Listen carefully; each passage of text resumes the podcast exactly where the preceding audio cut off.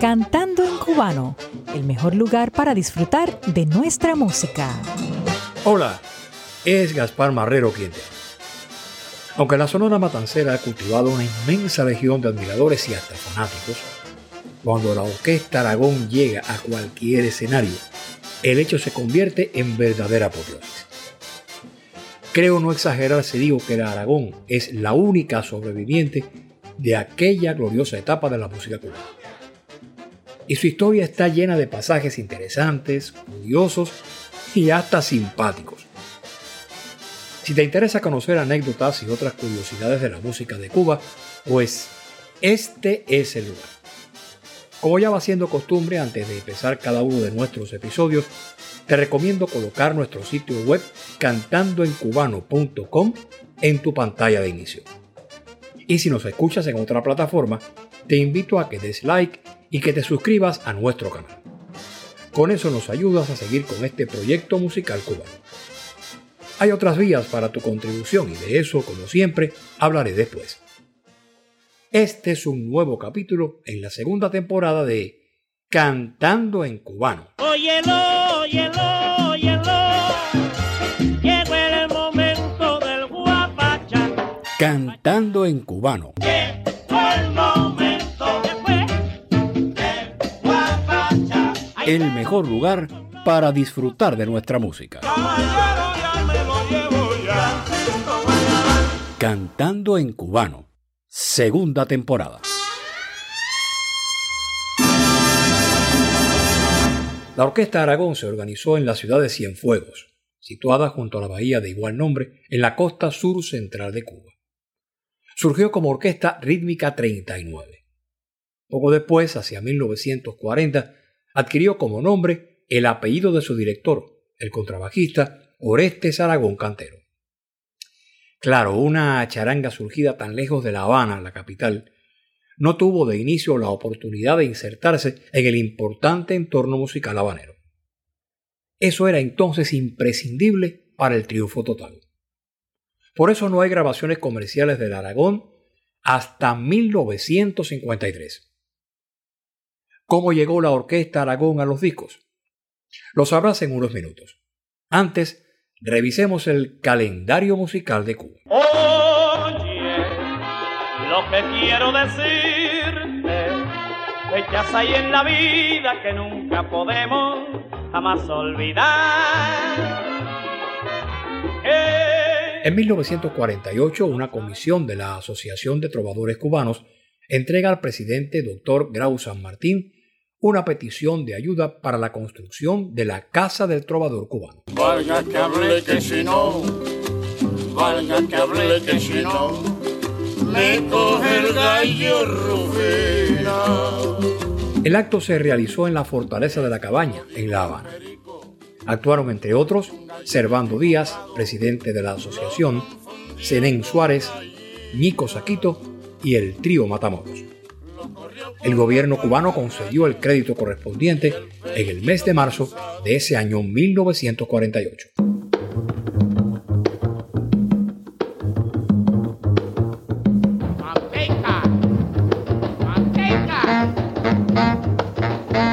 Alguien propuso, hasta ahora sin éxito, proclamar el Día del Tamborero Cubano.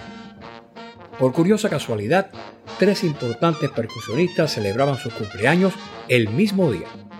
Pedro Izquierdo, conocido como Pello el Afrocán y recordado creador del ritmo Mozambique, todo un éxito nacional por los años 60. También nació en fecha coincidente Luis Abreu, uno de los cuatro hermanos Abreu que conformaron el grupo Los Papines, que logró gran fama internacional. Y en 1915 nació Luciano Pozo, el mítico tumbador, bailarín y compositor Chano Pozo. Su creación titulada Manteca resultó un estandarte del naciente jazz cubano. Los tres, Pello, Luis Abreu y Chano, nacieron en un mismo día en diferentes años. Y en 1941 el repentista cubano Miguel Alfonso Pozo Clavel, conocido como Clavelito, realizó su primera grabación, editada por la empresa Víctor. El hombre y la mujer, punto cubano de su creación con el laudista Alberto Martínez. Escucha a Clavelito en esta toma radial del circuito CMQ.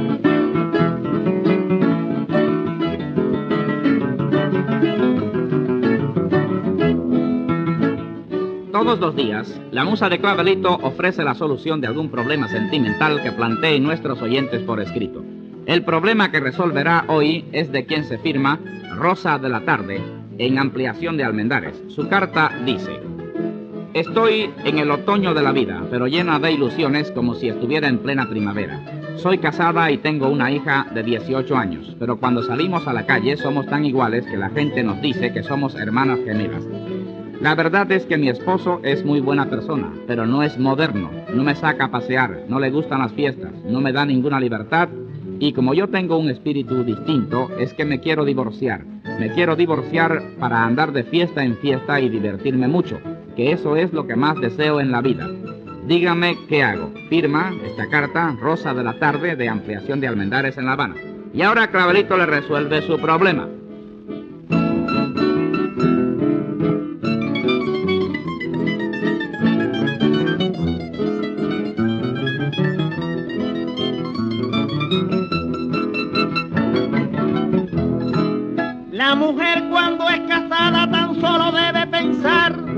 La mujer cuando es casada tan solo debe pensar en la atención del hogar como una cosa sagrada.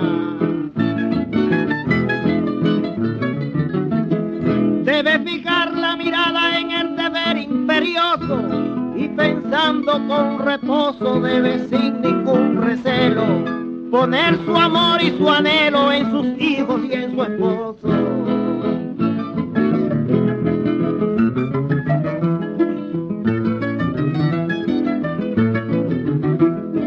Le aconsejo, señora, que no abandone a su esposo. Yo le aconsejo, señora, que no abandone a su esposo por ir tras de un tormentoso delirio que su alma ignora.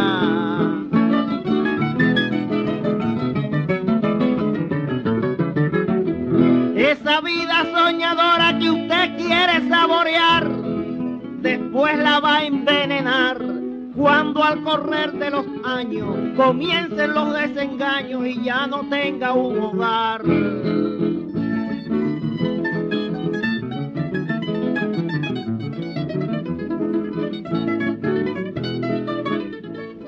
Conozca lo que le depara el destino, amigo oyente. Escriba a Horóscopo Radial, Circuito CMQ Habana y escuche luego su horóscopo cantado en décimas por el popular poeta de las villas, el aplaudido Clavelito.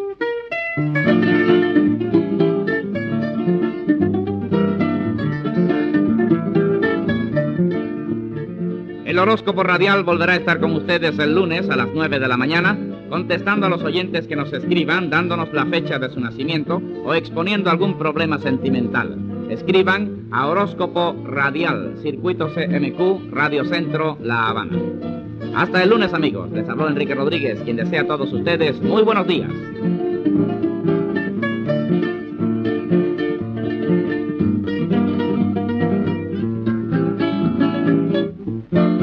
Años después, Clavelito protagonizó un programa radial que hizo época.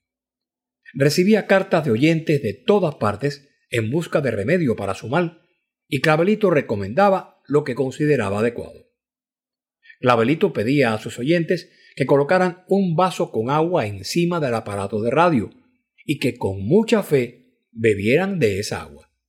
De ese modo conseguirían la cura definitiva. Por cierto, indirectamente, Clavelito tuvo mucho que ver en lo que fue la primera grabación comercial de la Orquesta Aragón.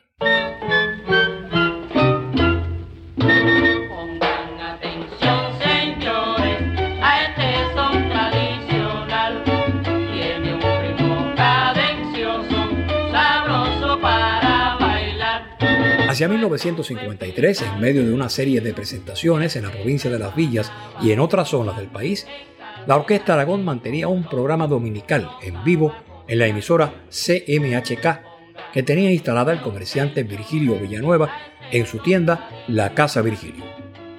Esa tienda estaba en el poblado de Cruces, cercano a Cienfuegos.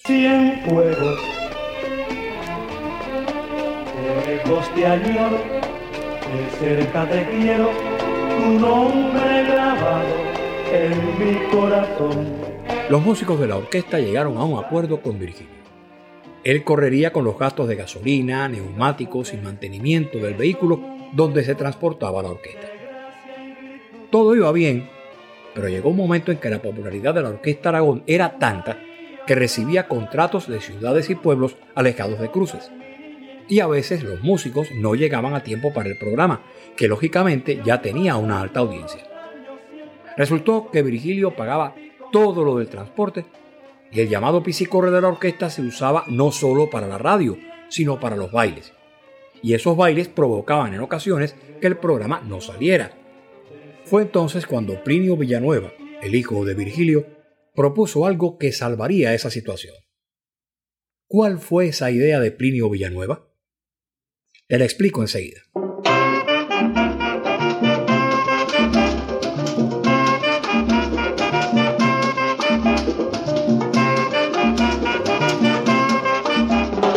Si estás interesado en saber más de la música de Cuba, pues este es el lugar.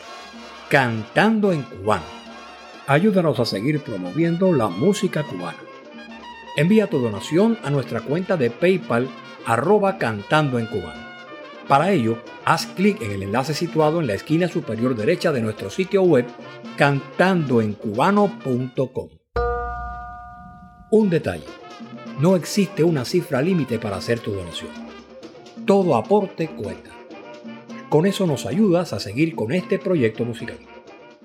Y esperamos tus comentarios.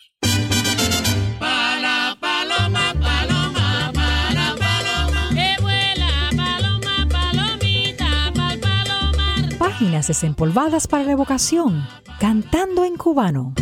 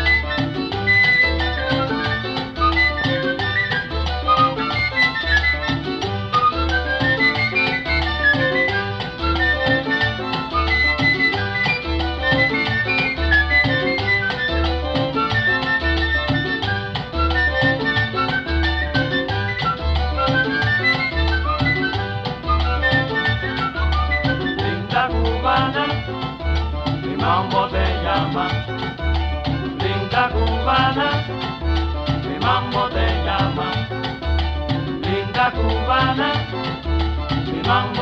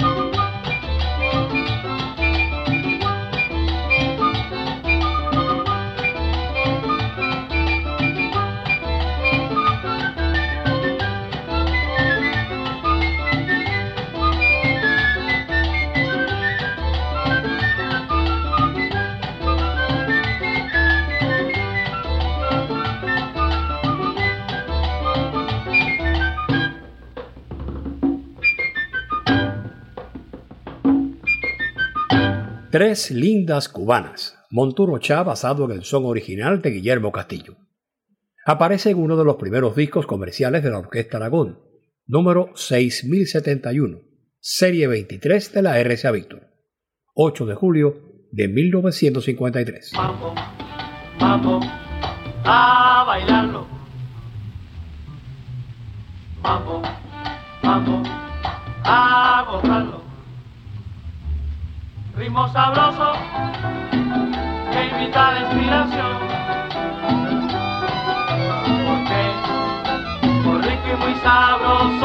Ante las ausencias de la Aragón a su programa de la emisora de cruces, Plinio Villanueva, el hijo del dueño de la planta radial, propuso llevar a la orquesta a La Habana para grabarle unas placas, de modo que en caso de no asistir los músicos, se pudieran transmitir las grabaciones. De ese modo, Plinio gestionó una sesión de grabaciones en los estudios Sonobox de La Habana. Ya la Aragón había cambiado su repertorio del danzón al naciente cha-cha-cha. Las placas quedaron muy bien y Plinio, satisfecho, tuvo otra idea. Le dijo a Rafael Lai, director de la orquesta, vamos con estas placas a la panar, a ver qué pasa.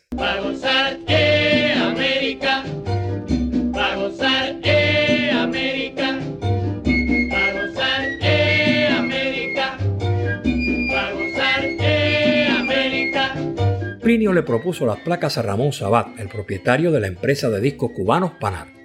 Su intención era sacar una versión comercial. Sabat se negó rotundamente.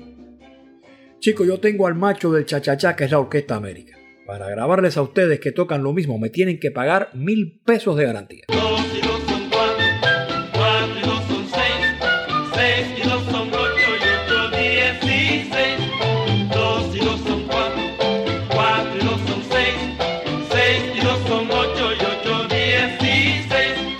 Rafael Lai salió defraudado de la Panar.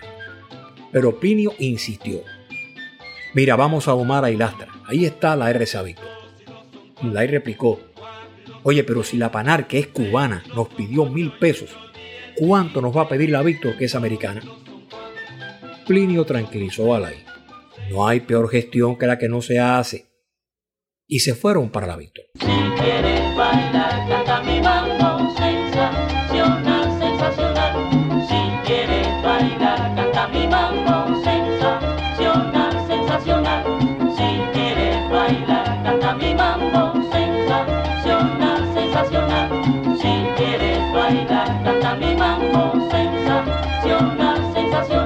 Sentados en la oficina, los promotores de la RCA Víctor escucharon las placas recién grabadas.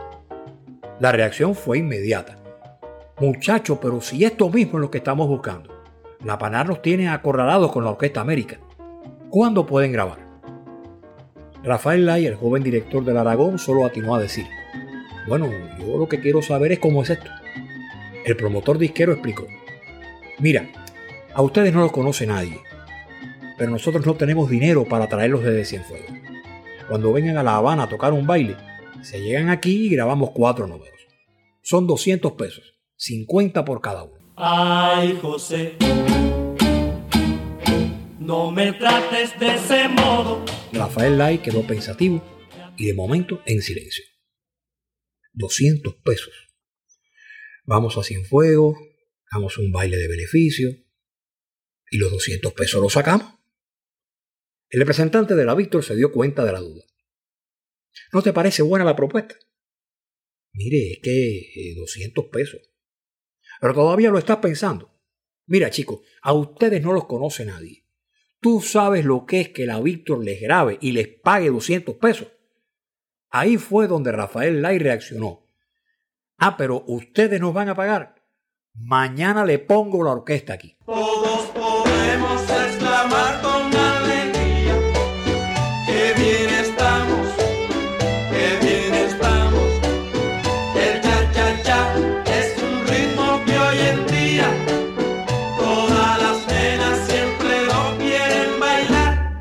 Los archivos recogen la fecha, 9 de junio de 1953. Ese día, en los estudios del circuito CMQ, realizaron sus primeras dos grabaciones. El flautista era Rolando Lozano. Todavía no estaba Richard Ewes, quien sería uno de los bastiones de la orquesta. Y los cantantes eran el propio Rafael Lai, un cantante llamado Roberto, de quien no he encontrado su apellido, y Felito Molina, uno de los grandes exponentes de la música en Cienfuegos. Grabaron de nuevo otros dos, el 8 de julio, y completaron los seis primeros registros con dos más, el 5 de agosto de 1953. Nadie imaginaba entonces lo que representarían esos discos para la música cubana. Vivo en la calle 22, número 132, ahí tienes tu casa. El mejor lugar para disfrutar de nuestra música. En la calle 22, ahí tienes tu casa, tu casa. En la calle 22. Cantando en cubano.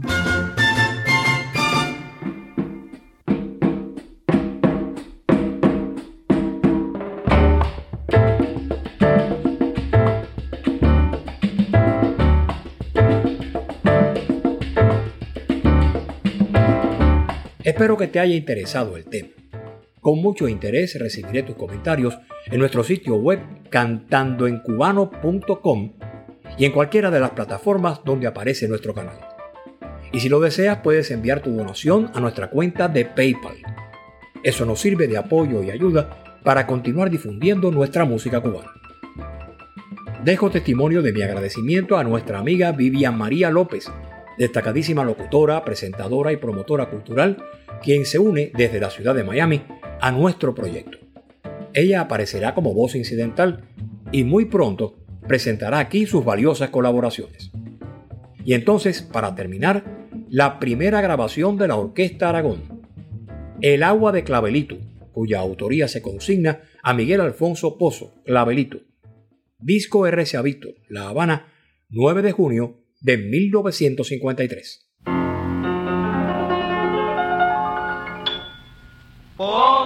Pensamiento en mí. Verás que en ese momento mi fuerza de pensamiento ejerce el bien sobre ti.